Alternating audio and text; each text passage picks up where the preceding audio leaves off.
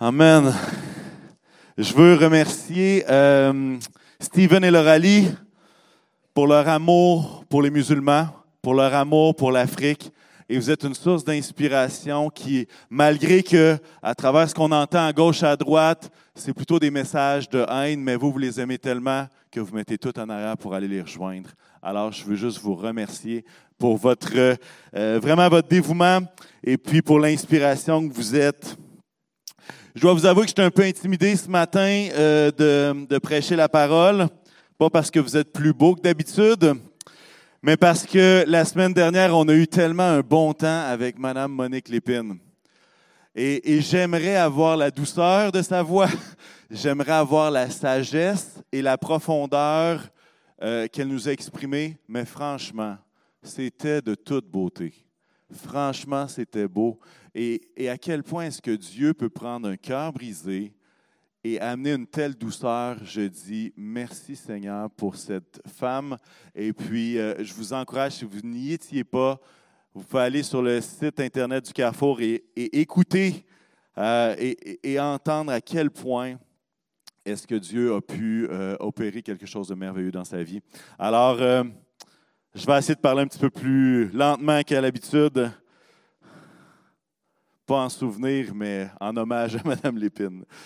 Euh, si vous avez votre Bible, votre application, peu importe comment vous avez la Bible avec vous, je vous invite à tourner avec moi dans Exode 15 et on va lire quelques petits versets. Le titre de mon message ce matin, c'est Bouillon de culture.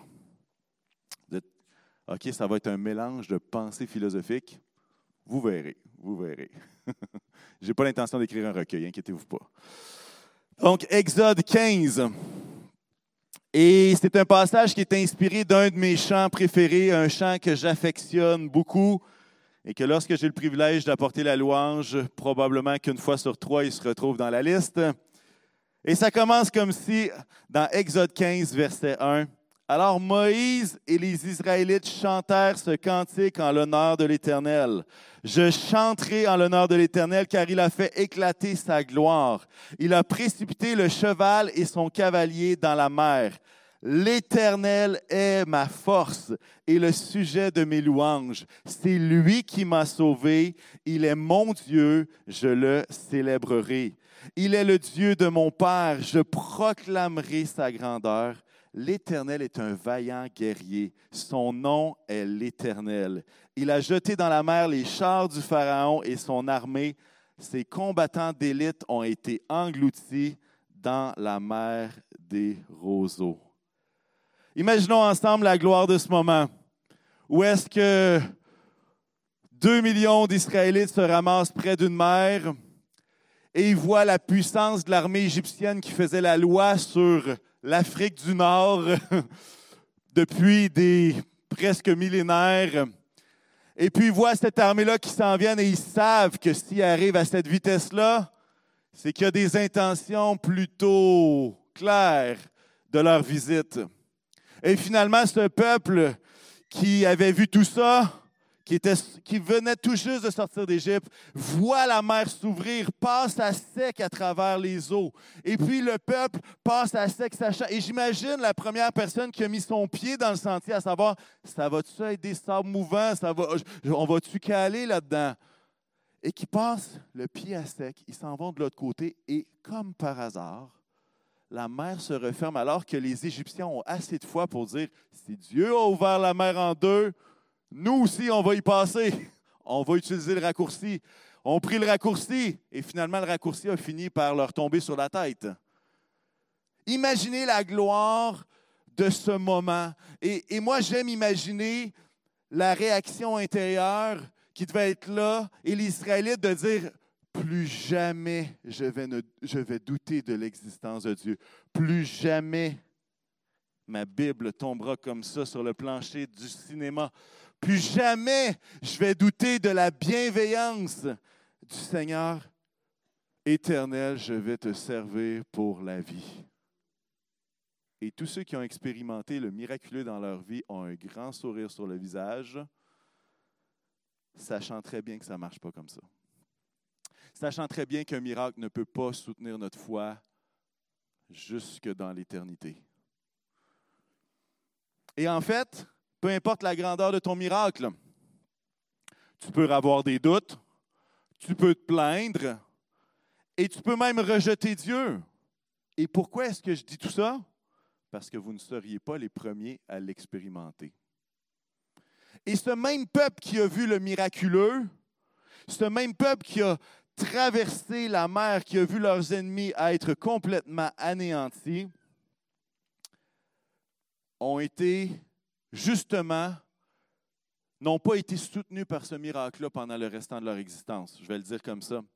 Et ce que j'aimerais qu'on puisse faire ce matin, c'est regarder un peu l'histoire et on va passer très rapidement et on va regarder Exode. Qu'est-ce qui s'est passé tout de suite après ça? Et j'espère et je souhaite que vous ayez la curiosité d'aller fouiller et d'aller lire non seulement juste le titre que je vais vous donner, mais d'aller lire qu'est-ce qui s'est passé pour vrai. Et il y a quelques chapitres, mais c'est vraiment intéressant. En tout cas, moi, j'ai beaucoup apprécié ma lecture. Exode 14, les Israélites sont délivrés des Égyptiens. Exode 15, ils chantent la chanson de Luc Dumont. Exode 15 encore. Et Exode 16, chiolage, murmure dans le désert Amara, une eau qui était amère. Et ils chiolent aussi dans le désert de Sin parce qu'ils disent on avait du pain et on était près des marmites de viande en Égypte. Et vous savez, Dieu leur envoie de la viande et leur envoie la manne la journée même qui, qui font ces reproches-là à Dieu. Exode 17, ils se retrouvent à Massa et Mériba. Ils cherchent querelle et ils se plaignent à Moïse pour l'eau. Et Moïse va même dire, ils m'ont presque lapidé. Et ils vont tester Dieu en disant, Dieu est-il au milieu de nous, oui ou non? Qu'est-ce que fait Dieu? Il leur donne de l'eau. Et les Amalécites vont venir les attaquer. En vain, ils vont être détruits aussi. Exode 18, le beau-père de euh, Moïse, un certain Jétro, va venir avec l'épouse de Moïse et ses deux enfants. Et puis, et puis, on apprend que Moïse, du matin jusqu'à la fin de la journée, jugeait les différentes causes des Israélites. Le gars travaillait 18 heures par jour à régler les chicanes des Israélites les uns avec les autres. On ne peut pas dire qu'il ne se donnait pas pour le peuple, disons ça comme ça. Mais qu'est-ce qui se passe? C'est que du début à la fin, ils vont s'opposer à lui chapitre 19 jusqu'à 31, c'est Dieu qui donne l'alliance à Moïse sur la montagne. Exode 32, Moïse est encore sur la montagne, mais il y a un veau d'or qui est en train de se faire, de se fabriquer. Ils sont en train de se faire un nouveau Dieu. Exode 33, Exode 34, Moïse intercède en faveur du peuple parce que franchement, Dieu est en colère contre eux. Et qu'est-ce que, fait Dieu? il réécrit les tables de la loi. Il refait et ressigne sa propre alliance, même si elle venait d'être détruite avant même d'avoir été terminée. Exode 35 à 40, on a la construction du tabernacle, du lieu où est-ce qu'on pourrait adorer Dieu. Ensuite, on tourne dans Nombre, parce que l'histoire se poursuit dans Nombre.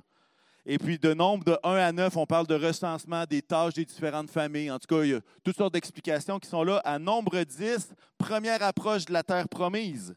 Nombre 11, complaintes parce qu'ils sont tannés de la manne, puis ils veulent de la viande. Vous savez ce que fait Dieu? Il continue de leur donner de la manne, mais il leur envoie une troupe incroyable de cailles qui viennent dans le camp et pendant un mois, ils mangent tellement de cet oiseau-là que ça leur sort par le nez. Ils sont dégoûtés. Mais ils ont eu ce qu'ils voulaient. En tout cas, ça, c'est une autre histoire. Mais c'est suite à une autre complainte. Nombre 12, rébellion envers Moïse de Aaron et Myriam, qui finalement, Aaron c'est le frère de Moïse et Myriam c'est la sœur de Moïse. Son propre frère et sa propre sœur se rebellent contre Moïse. Nombre 13, Dix espions sur douze incitent le peuple à la rébellion parce que les habitants sont trop grands, sont trop puissants et ils se sentent comme des sauterelles devant ce peuple que Dieu leur avait promis de vaincre. Nombre 14, le peuple entier se rebelle. Si seulement nous étions morts en Égypte, c'est le souhait de leur cœur. Nombre après, le peuple tourne en rond pendant 40 ans dans le désert. Et là, on dit, mais, mais qu'est-ce qui se passe? Comment est-ce qu'un peuple qui avait vécu non seulement l'ouverture de la mer, mais quand ils étaient dans le désert, qu'est-ce qui se passait? Il y avait une nuée, un nuage qui les conduisait et la nuit devenait une flamme de feu qui les éclairait et les protégeait. C'est eux qui avaient vu les dix plaies en Égypte qui avaient frappé tous les Égyptiens, mais aucun Israélite. Et là, on se dit, ah, comment est-ce que le miracle pourrait me propulser dans l'avenir? Pouvez-vous imaginer que ce sont les mêmes qui ont vu tout ça et que ce sont les mêmes qui se sont rebellés, qui se sont plaints, et le titre de mon message ce matin, ça s'appelle Bouillon de culture. Pourquoi? Mon objectif ce matin, c'est qu'on puisse réfléchir à quel point la culture a influencé les Israélites à l'époque et réfléchir aussi à quel point la culture de notre époque influence, influence nos actions et nos décisions. Les Israélites ont été 400 ans esclaves des Égyptiens. Quand ils sont sortis, ça faisait 400 ans qu'ils étaient sous le fardeau des Égyptiens. Et quel a été le résultat de ces 400 ans-là? En fait, ils ont développé ce que j'appellerais la critique des autorités. Est-ce que vous pensiez vraiment que les Israélites avaient beaucoup de plaisir à construire les pyramides? À notre époque, on est comme, hey, ça, va se retrouver dans le livre des records Guinness, hey, sois fier. Non, non. Il n'y avait pas de livre des records Guinness à ce moment-là. Il n'y a personne qui disait que c'est une merveille du monde encore. C'est venu après ça. Alors, les, Égyptiens construisaient toutes sortes de choses et avaient pris les, euh, les, Israélites comme esclaves. Et ça a résulté qu'ils critiquaient, critiquent des autorités. La culture a fait en sorte qu'ils ont développé une attitude défaitiste. Tous les espions sont revenus avec une défaite avant même qu'ils aient fait une bataille. Ah, le pays est tellement beau, c'est un pays d'abondance, mais oh, Oh, on est tellement des sauterelles, on est comme des fourmis.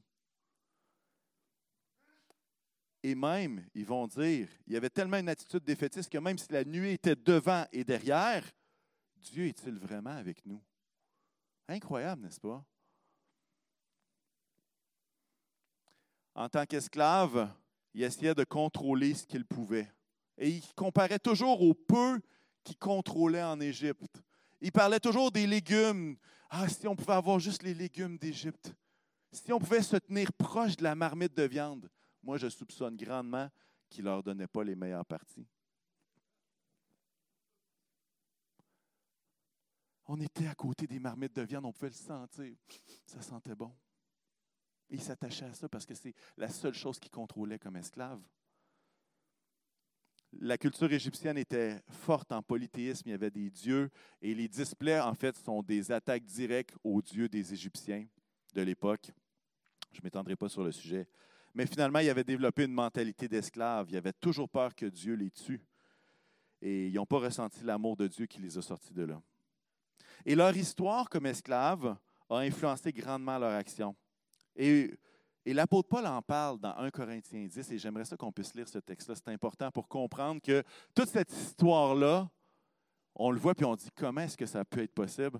L'apôtre Paul met des mots sur cela dans 1 Corinthiens 10, versets 1 à 14. Frères et sœurs, je ne veux pas vous laisser ignorer que nos ancêtres ont tous été sous la nuée. Là, on parle de la flamme hein, qui était là, la nuée.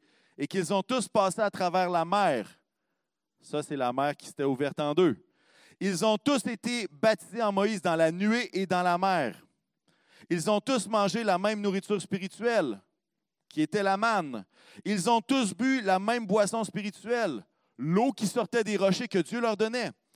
En effet, ils buvaient à un rocher spirituel qui les accompagnait, et ce rocher était Christ. Christ les accompagnait à travers tout ce périple, tout ce voyage-là. On continue, verset 5, mais la plupart d'entre eux n'ont pas été approuvés par Dieu puisqu'ils sont morts dans le désert. Or, ces faits sont arrivés pour nous servir d'exemple afin que nous n'ayons pas de mauvais désirs comme eux en ont eu. Ne devenez pas idolâtres comme certains d'entre eux. En effet, il est écrit, le peuple s'assit pour manger et boire, puis ils se levèrent pour s'amuser. Ne nous livrons pas non plus à l'immoralité sexuelle comme certains d'entre eux l'ont fait, de sorte que 23 000 sont tombés en un jour. Ça, c'est dans Nombre 20, 25 que ça se trouve. C'est un peu plus tard encore. Ne provoquons pas Christ, verset 9, comme certains d'entre eux l'ont fait, si bien qu'ils sont morts victimes des serpents. 10. Ne murmurez pas comme certains d'entre eux l'ont fait, de sorte qu'ils sont morts sous les coups du destructeur. Écoutez bien ceci, verset 11. Tous ces faits leur sont arrivés pour servir d'exemple, et ils ont été écrits pour notre instruction, à nous qui sommes parvenus à la fin des temps. Verset 12. Ainsi donc que celui qui croit être debout fasse attention à ne pas tomber. Aucune tentation ne vous est survenue qui n'ait été humaine.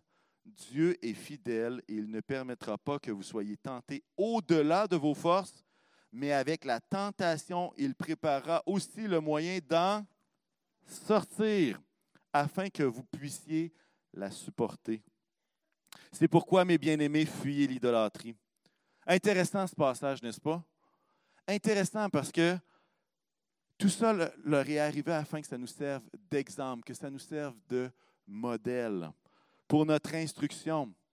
Et remarquez bien que Paul, qui a écrit un Corinthien, ne dit pas ils ont fait ça, mais c'était à cause de leur culture. Ils ont fait ça, mais ah, ils étaient maganés après 400 ans. Non. Qu'est-ce qu'il va dire? Il va dire aucune tentation n'est au-delà de vos forces. Là, on dit pause ici. Combien ici ont déjà expérimenté des tentations qui étaient, que vous avez, dans votre tête, vous avez dit, ça, là, c'est plus fort que moi. Bon, je ne suis pas tout seul. OK, merci. Là, vous dites, ouais, mais là, la Bible c'est plus fort que moi. Non. Ce que ça dit, c'est qu'il n'y a aucune qui est, aucune tentation est au-delà de nos forces, quand on utilise le moyen que Dieu place pour qu'on s'en sorte. Vous comprenez ce que j'essaie de dire? C'est que par nos propres forces, là, effectivement, que la tentation est plus forte que moi. Je le sais. Mais Dieu prépare le moyen d'en sortir afin que vous puissiez la supporter.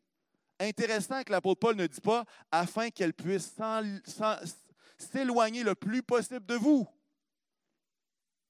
Dieu n'a pas dit vous ne serez jamais tenté. Dieu a dit vous allez être tenté. Voici qu'est-ce que la parole dit. Mais ça ne sera jamais au-delà de vos forces parce que je prépare le moyen d'en sortir, pas de l'éviter. Vous dites, peut-être vous dites, moi je ne suis pas un bon chrétien parce que me semble que j'ai plein de tentations. Vous êtes absolument normal. Vous êtes absolument normal.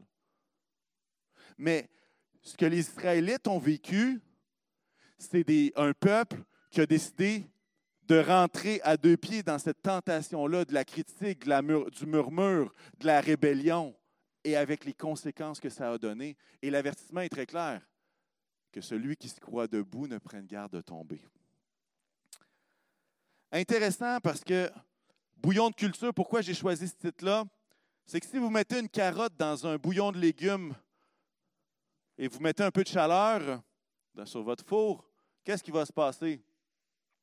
Ça va être bon. Si vous avez nettoyé la carotte avant de la mettre dans le bouillon de légumes. Mais il y a un moment donné où est-ce que la carotte va goûter le bouillon de légumes. Que la carotte va prendre le goût du bouillon dans lequel elle est. Et ce que j'aimerais nous, nous, nous suggérer, c'est que de la même façon, notre culture familiale, la famille dans laquelle on a grandi, c'est comme un bouillon dans lequel on pogne de la saveur, on pogne le goût. Et la culture, c'est la même chose. Notre culture nous influence. Peut-être vous dites, ah non, moi je suis chrétien, je suis une nouvelle créature. Non, moi je ne suis pas influencé par ma culture. Permettez-moi de continuer le message et on s'en reparle après, OK? On s'en reparle après. Quand il pense, la ville de Québec a été fondée en 1608. Elle a donc environ 412 années, ce qui est à peu près l'équivalent du nombre d'années où le peuple a été mis en esclavage par les, Égyptiens. Juste pour se mettre un peu une petite référence de qu'est-ce que ça ressemble 400 ans d'esclavage. Et ce matin, j'aimerais qu'on puisse réfléchir ensemble aux éléments de notre culture québécoise. Je ne suis pas anthropologue, je ne suis pas un sociologue, je ne suis pas un historien, pour mettre de l'avant la culture comme elle était en 1820.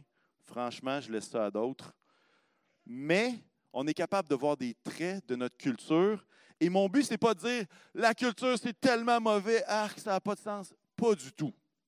La culture, ce n'est pas nous qui la choisissons. OK? Je ne suis pas en train d'essayer de faire un plaidoyer sur combien la culture est dégueulasse. Je suis en train de réfléchir à à quel point cette culture-là influence nous, les chrétiens. Je ne parle pas des gens qui ne sont pas chrétiens, je veux parler de nous en tant que chrétiens, à quel point est-ce que la culture peut nous influencer. Et franchement, je n'aurai pas assez de temps aujourd'hui pour parler de tous les traits culturels, euh, mais j'en ai relevé quelques-uns qui peuvent être intéressants. Et à quel point est-ce qu'ils ont une influence sur notre vie spirituelle, sur la façon dont on expérimente Jésus, la façon dont on s'adresse à Dieu, la façon dont on comprend Dieu. Et vous allez voir, je pense que c'est assez intéressant. Je pense que Stephen et Loralie, alors qu'ils vont être en Afrique du Nord, vont être immergés dans une autre culture et cette autre culture va avoir d'autres éléments qui vont influencer la façon dont les gens là-bas vont communiquer avec Dieu, vont comprendre Dieu et vont expérimenter Dieu. Alors, s'ils arrivent là-bas en faisant exactement une réunion comme ici, ça se peut fort bien que les gens là-bas disent Vous êtes juste fous, vous n'avez pas de foi, c'est juste la folie. Parce que ça ne marchera pas du tout. Pas du tout. Alors, première chose, est-ce qu'on peut mettre la première image, s'il vous plaît? Premier trait de culture, le micro-ondes. Non, je, avant ça. Ah oui, on va rester au micro-ondes. Si vous mettez une carotte dans le bouillon de légumes à 45 secondes au micro-ondes. La phrase clé de cette particularité culturelle, qui est franchement pas juste québécoise, si ça n'arrive pas rapidement, ça n'en valait pas la peine. Ça, c'est notre culture. Une livraison deux jours par Amazon Prime, ça commence à être long. Attendre, quelle est votre réaction lorsque votre site web ou l'application que vous avez sur votre cellulaire prend plus que cinq secondes à loader ou à télécharger? Qu'est-ce que vous faites? Moi, je double-clique, je ferme l'application, j'essaie de la rouvrir, refresh, refresh, refresh, jusqu'à temps que ça arrive. Cinq secondes, là, c'est comme, ouf, hey, 10 secondes, je me dis que je suis patient, moi. Oh, oh, oh,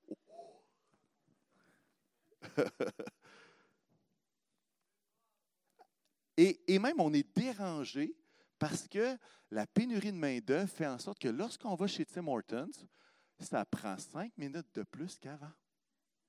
Puis ça nous dérange. On dit Ah, c'est donc bien.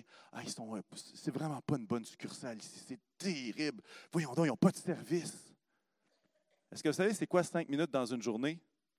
C'est une poussière mais c'est notre culture qui fait en sorte qu'on trouve que c'est vraiment long. Et comment euh, ce trait du micro-ondes vient influencer les chrétiens? Et là, je donne des suggestions d'application. La prière devient une liste d'épiceries à recevoir à domicile le lendemain avant 10 heures, s'il vous plaît. Puis si tu le fais à temps, tu vas avoir ton type. La prière, avec cette culture-là, a le potentiel de devenir une liste d'épiceries à recevoir avant 10 heures le lendemain. L'épreuve devrait durer trois semaines et disparaître après. Si vous étiez là la semaine dernière, vous savez très bien que ça ne marche pas comme ça.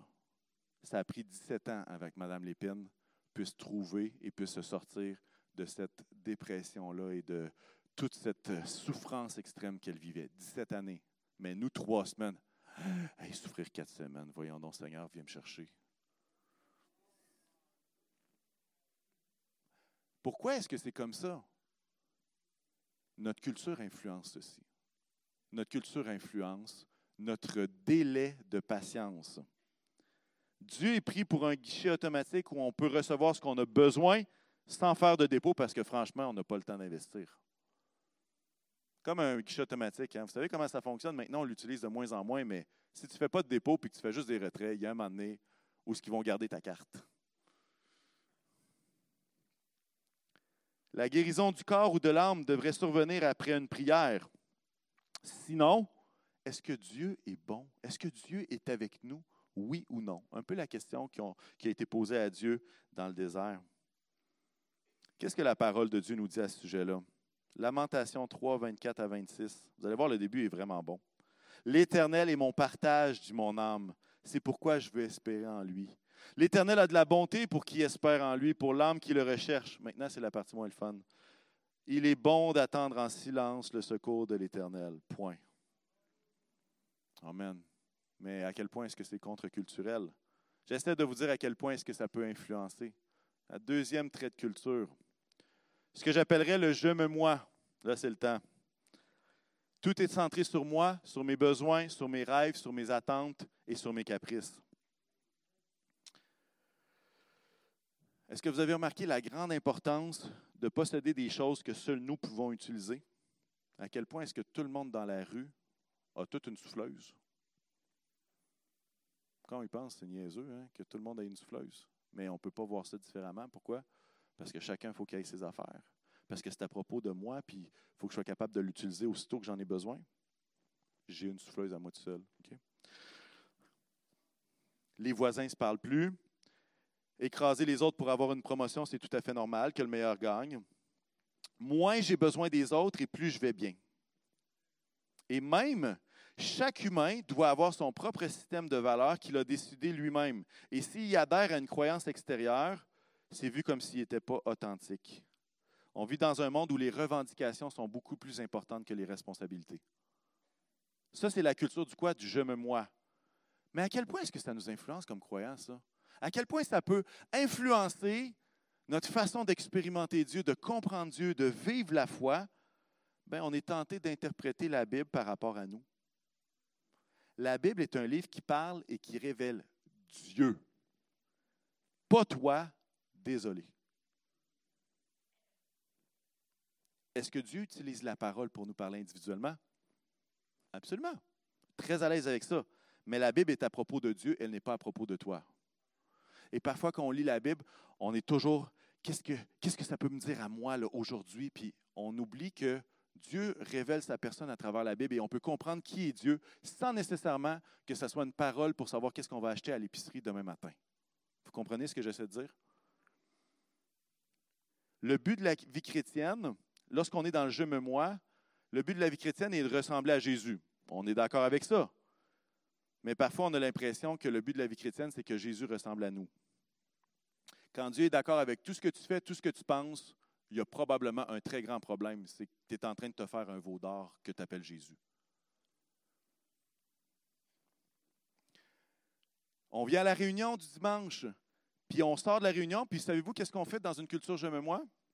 On évalue la réunion à quel point c'était exactement pour nous. Qu'est-ce qui a touché notre corps émotive? À quel point le message était vraiment adressé à nous? Et puis là, on commence à, commence à évaluer. Ah, c'était bon, ah, c'était poids, c'était ordinaire. J'espère que la semaine prochaine, ça va être meilleur. Hey, Madame Lépine, ça va être. c'était super bon. J'espère que le prédicateur de la semaine d'après ne va pas être mauvais. Et puis. Mais, mais lorsque je lis les Écritures, je me rends compte que pourtant, le culte, il est supposé être pour Dieu.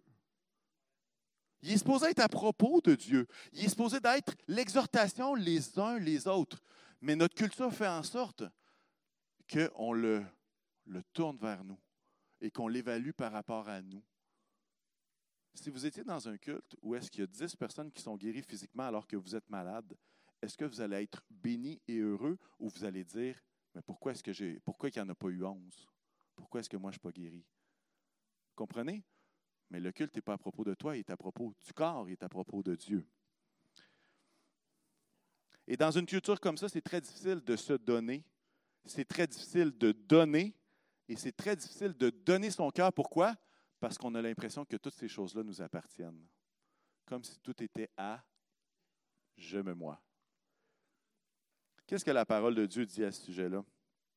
Romains 12, et c'est vraiment un de mes passages préférés dans la parole. Si vous savez, un, des passages que j'aime beaucoup.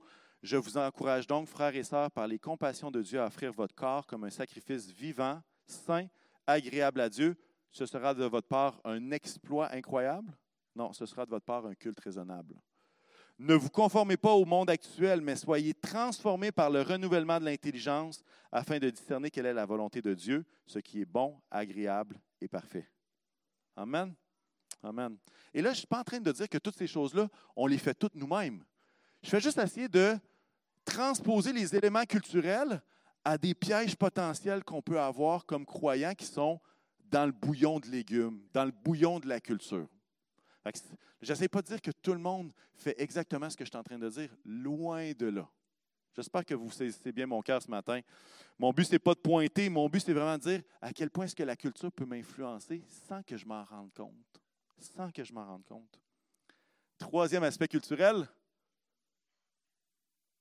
Oh, la plage, non. la recherche du bonheur. J'ai fait une recherche Google, ça m'a pris 15 secondes de trouver ce que je vais vous lire, OK? C'est vraiment 15 secondes, je trouvais ça juste le bon temps. Je trouvais que c'était, pas rapide, c'était juste parfait, OK? Écoutez bien cette citation-là. La quête du bonheur est la grande mission de notre vie. Ne jamais oublier que chacun de nos actes, chacune de nos décisions doivent avant tout contribuer à nous rendre plus heureux. Ça ferait une belle image sur Instagram, ça. Hein? Comment ça se manifeste dans notre culture? Tous les choix sont bons pourvu qu'il en résulte du bonheur, une émotion positive.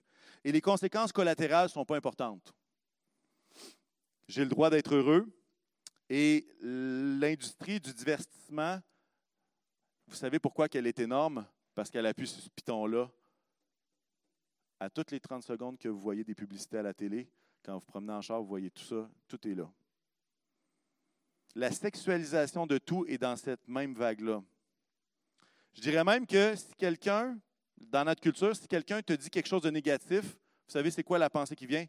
Élimine tout ce qui est toxique de toi.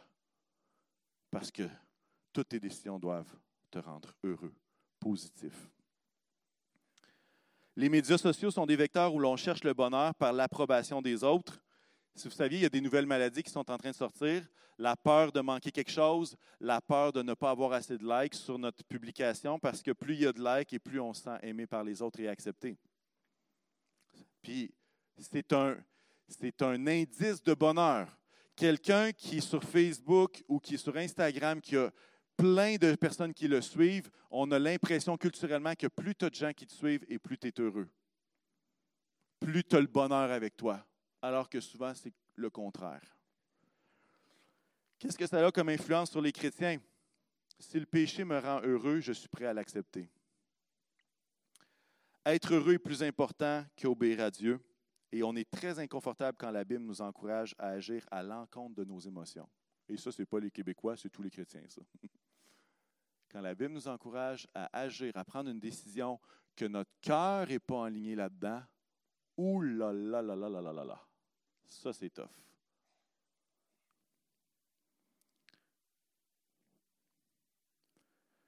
Une réponse non. La réponse non à des prières, ben, la réponse non de Dieu à des prières, et on a l'impression que Dieu ne veut pas qu'on soit heureux. Et même à travers les jeunes familles, on laisse nos enfants faire n'importe quoi parce qu'on ne voudrait surtout pas qu'ils soient malheureux. C'est rendu même la quête des parents envers leur enfant. On fait tout pour qu'ils soient le plus heureux possible. C'est l'objectif. J'aimerais vous encourager, et on va lire un texte ensemble. Le temps file, mais, mais on va dépasser un petit peu ce matin. Matthieu 5, versets 3 à 11. Et regardez bien le mot qui est utilisé, heureux. Heureux ceux qui reconnaissent leur pauvreté spirituelle, le royaume des cieux leur appartient. Heureux ceux qui pleurent, car ils seront consolés. Heureux ceux qui sont doux, car ils hériteront la terre. Heureux ceux qui ont faim et soif de justice, car ils seront rassasiés. Heureux ceux qui font preuve de bonté, car on aura de la bonté pour eux. Heureux ceux qui ont le cœur pur, car ils verront Dieu. Heureux ceux qui procurent la paix, car ils seront appelés fils de Dieu. Heureux ceux qui seront persécutés pour la justice, car le royaume des cieux leur appartient. Heureux serez-vous lorsqu'on vous insultera, qu'on vous persécutera et qu'on dira faussement de vous toutes sortes de mal à cause de moi. Je vous encourage à avoir une recherche de bonheur qui est là-dedans. Là, vous dites, oh, il me semble que notre culture ne serait pas trop d'accord avec ça. Vous avez raison. Vous avez raison. Mais la, la, quête constante de bonheur fait en sorte que ça influence la façon dont on expérimente, qu'on comprend Dieu et qu'on prie le Seigneur. Est-ce que ça fait du sens un peu ce matin? Oui? Le dernier que je veux vous partager, c'est la peur de ne pas avoir assez peur. La culture de la peur. Ceux qui sont assez vieux pour avoir connu le bug de l'an 2000, vous vous rappelez de la folie collective qu'il y avait à cette époque-là? Et que finalement, la plus grande conséquence, c'est qu'une personne qui avait emprunté un livre à la bibliothèque devait 20 000 parce que son livre était en retard pour 100 ans. C'était la pire chose qui s'est passée à travers le bug de l'an 2000. Mais ce qui est en train de se passer, c'est quoi? Qu'est-ce qui se passe à travers notre culture? On a peur de vieillir, on a peur de la maladie, tout est cancérigène. Hein?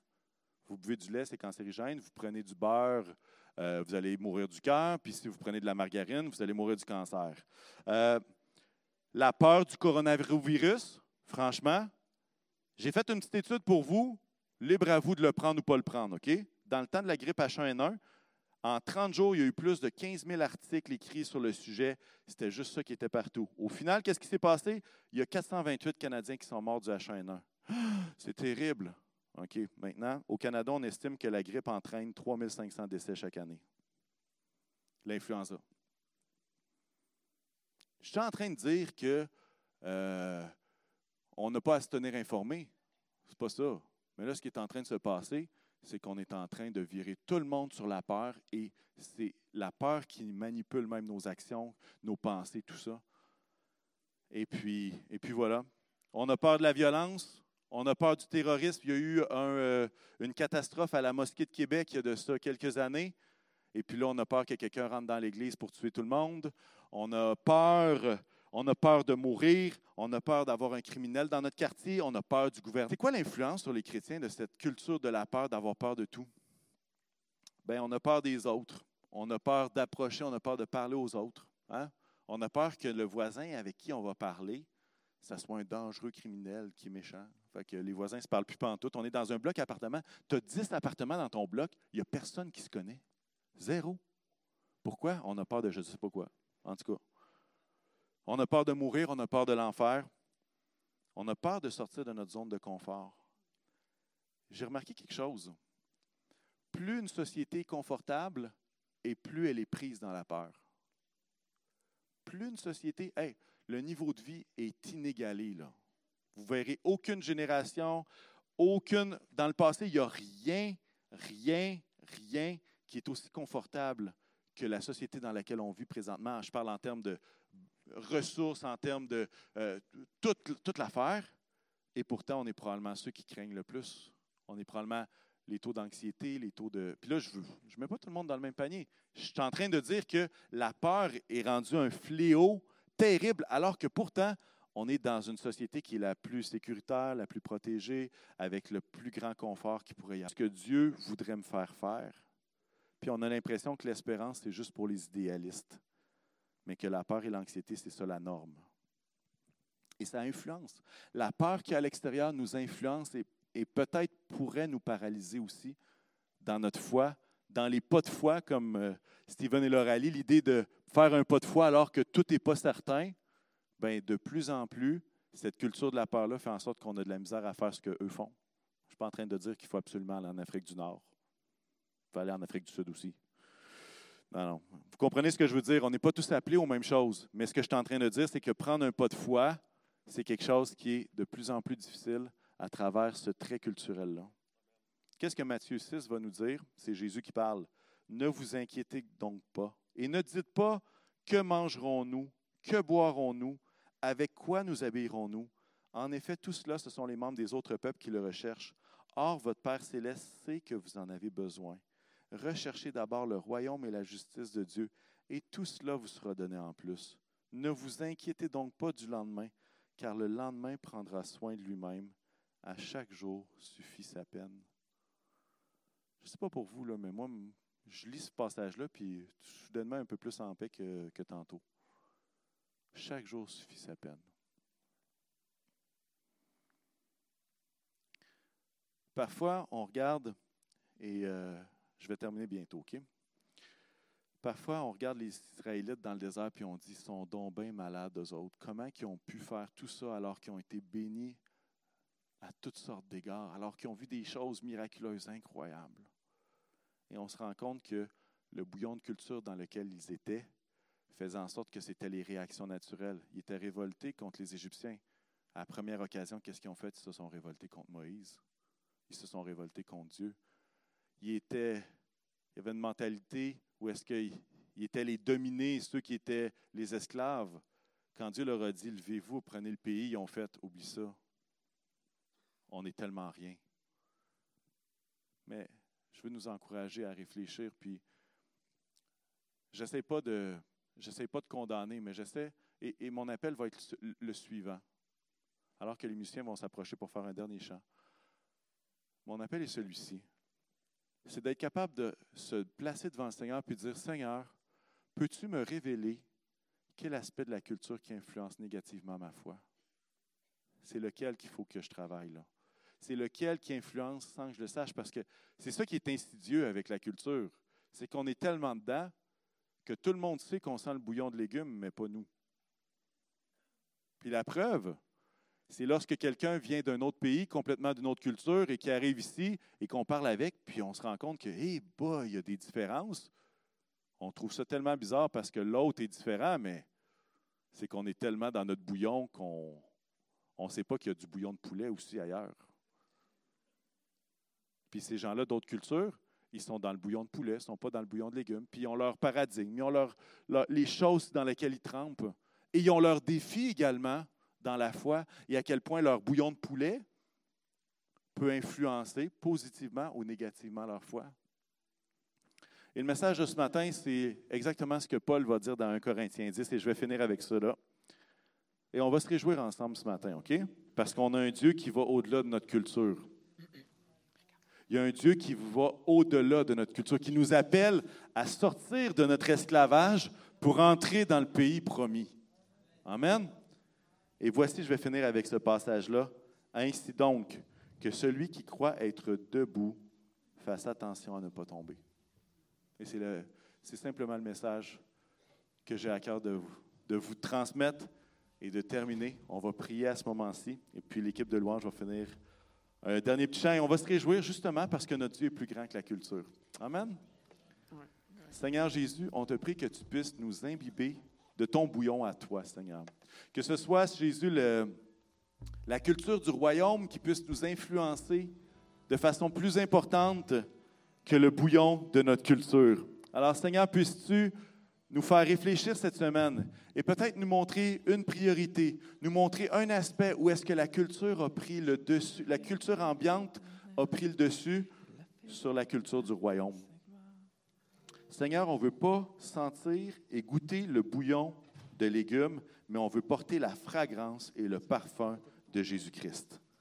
Alors, Seigneur, puisses-tu le faire pour chacun de nous et on te remercie à l'avance dans le nom de Jésus. Amen. Amen. Alors, sur ces paroles, je vous prie de ne pas vous noyer dans le bouillon, mais de porter la saveur de Jésus. Amen. Est-ce qu'on peut se lever et se réjouir ensemble? Amen.